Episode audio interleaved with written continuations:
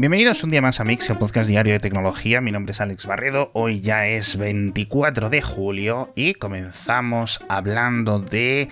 Unitree, la empresa china de robótica que, como se suele decir con el meme, lo ha vuelto a hacer. Y es que ya algo más de un año nos sorprendía con el lanzamiento de su perro robótico más completo, el GO1 o el Go1, no sé muy bien cómo lo suele comentar la gente,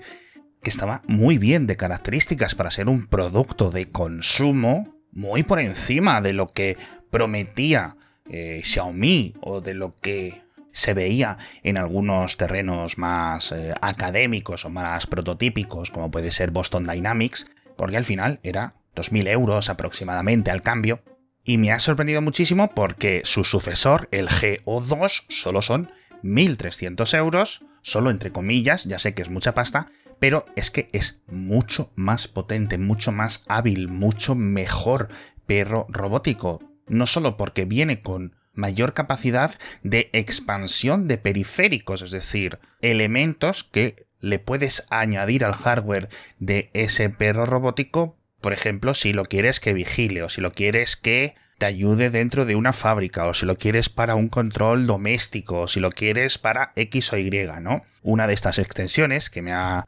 fascinado es que por fin lo vemos con carga inalámbrica, es decir, que te puedes comprar una especie de gran azulejo en el que el perro se sienta y se carga automáticamente. Pero sobre todo, y es que todos los modelos vienen con LIDAR de 360 grados. Esto es fantástico porque va a permitirles unas ubicaciones y unos controles muchísimo más precisos. Creo que en el anterior modelo, si no recuerdo mal, el modelo más caro venía con radar, pero francamente ha sido una sorpresa. Me gusta muchísimo esta empresa, creo que muchas más personas la deberían de tener en su radar. Me recuerda a la DJI de hace una década, una empresa china que poquito a poquito se echó el mercado a las espaldas, en el caso de DJI con los drones, y creo que Unitree tiene la posibilidad para hacer lo propio porque por 1.300 euros en las notas del episodio podéis ver todo lo que puede hacer y todo lo que le puedes programar y la capacidad de proceso que tiene, que no me puedo imaginar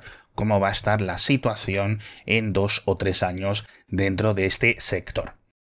Otra cosa que también está cambiando mucho y que en mi caso lo tenía completamente desubicado es la energía geotérmica, que siempre es una de las grandes tapadas a nivel de energías renovables, pero con un potencial increíble. La noticia que os quiero comentar es uno de los primeros grandes proyectos comerciales que lo han hecho en Nevada, una startup que se llama Fervo, que la verdad es que no ha tenido muchísima financiación ni de privados ni de los gobiernos, pero que está siguiendo un camino muy interesante que es, en vez de excavar un pozo vertical para que el agua se caliente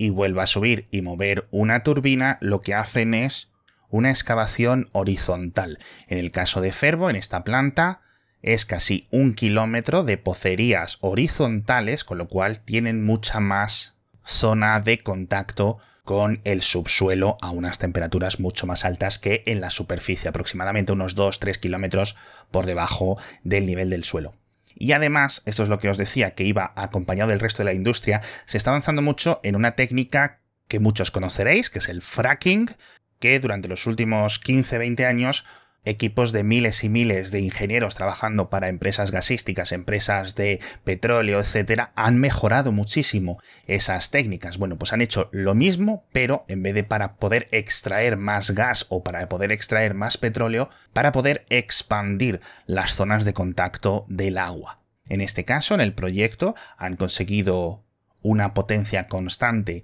de entre 2 y 3,5 megavatios, que no es una exageración, son 500, 600 casas, pero es un récord absoluto. La geotermia es muy barata, el fracking es muy barato,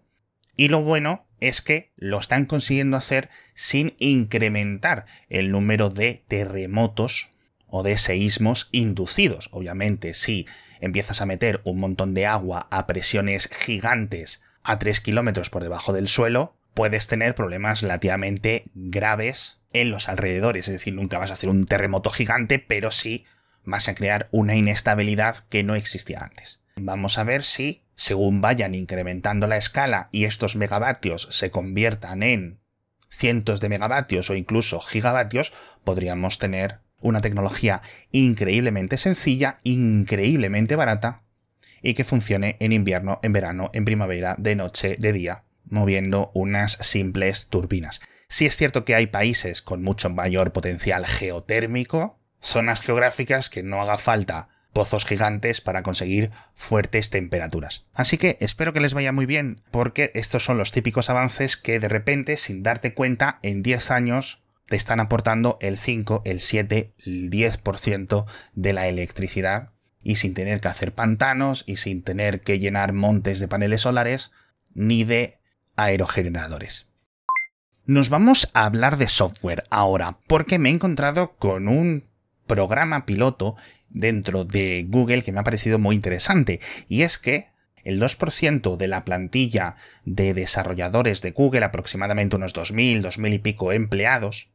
van a estar trabajando sin conexión a Internet, es decir, que sus ordenadores van a estar desconectados del resto del mundo, van a tener acceso a las herramientas internas de Google, pero nada más. Esto no es para que los empleados no se distraigan o estén más centrados porque no estén mirando vídeos de no sé qué o en redes sociales, sino por temas de ciberseguridad, para poder reducir el riesgo de un ataque, una infección a los sistemas de un portátil de un empleado y a partir de ahí conseguir acceso a X o Y. Y además estos empleados, aparte de este muro más físico con el, el resto de Internet, también van a estar trabajando sin privilegios de administrador en sus ordenadores, de nuevo para reducir la exposición a posibles ataques, lo cual me parece muy interesante. Vamos a ver si esto les funciona. Han insistido mucho desde Google que se trata de una prueba piloto, pero tengo muchas ganas de que pasen los meses y poder leer las conclusiones. Hablamos también de Telegram, que ya tiene su formato historias publicado, de momento solo para los que estén abonados a Telegram Plus. Podéis publicar las historias con el mismo formato que están en Instagram, que están en Snapchat, que están en tantas aplicaciones. El resto de usuarios que no paguemos por Telegram Plus las vamos a poder ver, pero no publicar. Esta división no sé si va a ser permanente para conseguir que más personas se apunten a Telegram Premium o si en el futuro lo abrirán al resto de usuarios.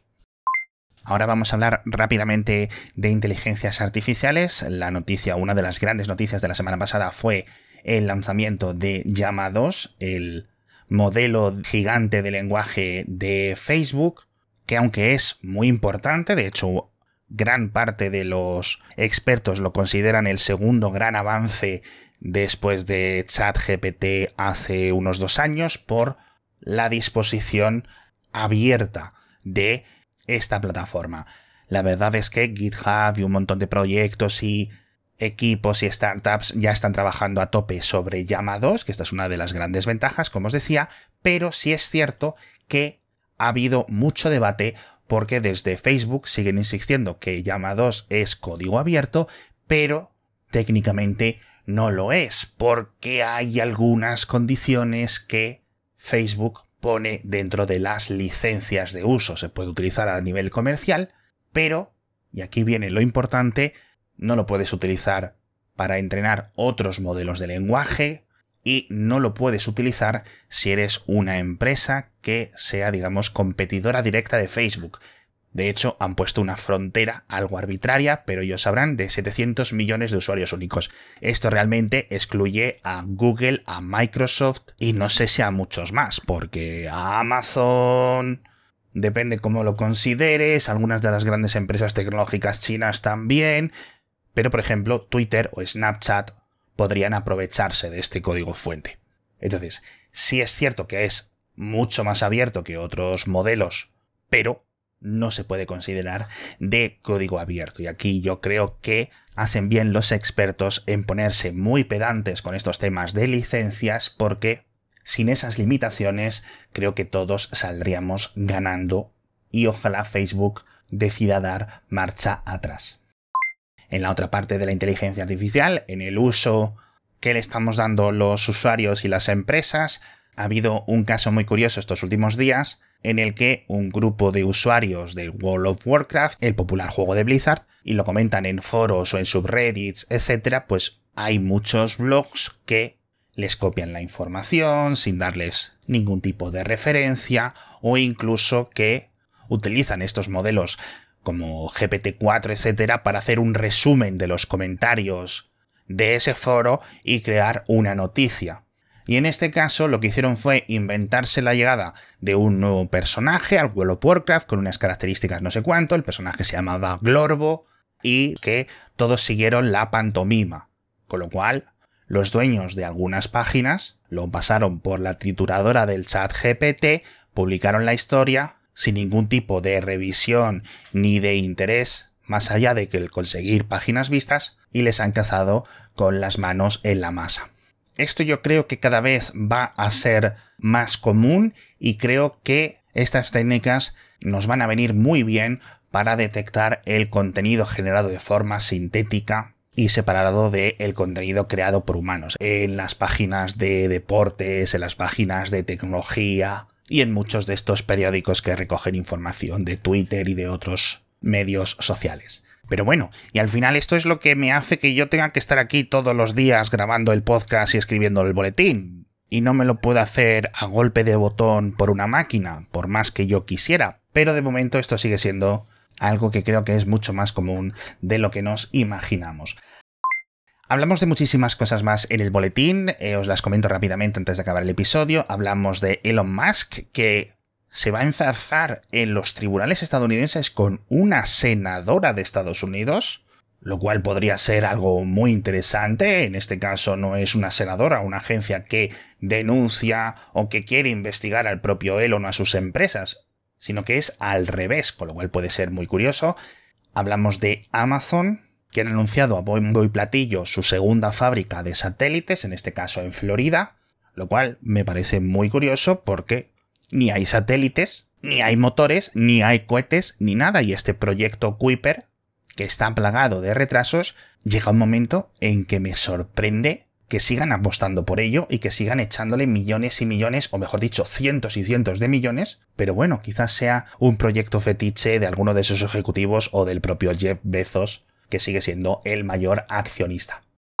Hablamos también de más estudios entre el uso de audífonos y el deterioro cognitivo, lo cual es muy interesante para todas aquellas personas que tengáis familiares con posibles síntomas o incluso ya casos más o menos avanzados de demencia. Los científicos siguen sin saber una relación clara entre la pérdida progresiva de audición por parte de las personas según nos hacemos cada vez más mayores y ese empeoramiento cognitivo, pero se está investigando mucho porque podría ser una solución tecnológica muy sencilla que a lo mejor no te va a acabar con el Alzheimer, no te va a acabar con la demencia senil o con un montón de cosas, pero si te reduce los casos en 5 o en 10 millones, pues es algo increíblemente importante, sobre todo por las cifras que vemos desde la OMS que hablan de que para 2050, es decir, dentro de menos de 20 años, más de 2.500 millones de personas vamos a tener algún tipo de pérdida auditiva. Y si hay una correlación mucho más fuerte de la que se piensan los científicos, con el deterioro cognitivo, tanto positiva como negativa, lo suyo sería empezar con tratamientos y con prevenciones antes de que todos tengamos el cerebro un poquito más pocho dentro de unas décadas. Esto es algo tremendamente complejo, como muchísimas de las noticias que hemos comentado hoy en el podcast, pero esperanzador, la verdad, es que entre el potencial de los audífonos, lo de la energía geotérmica, los constantes avances en la robótica y el entendimiento artificial de nuestros elementos y nuestros mundos, creo que vamos viendo un avance bastante claro. Vosotros Pensad cuántas de estas noticias hace cinco años las hubierais visto como algo realista. Y sin embargo, aquí las estamos comentando.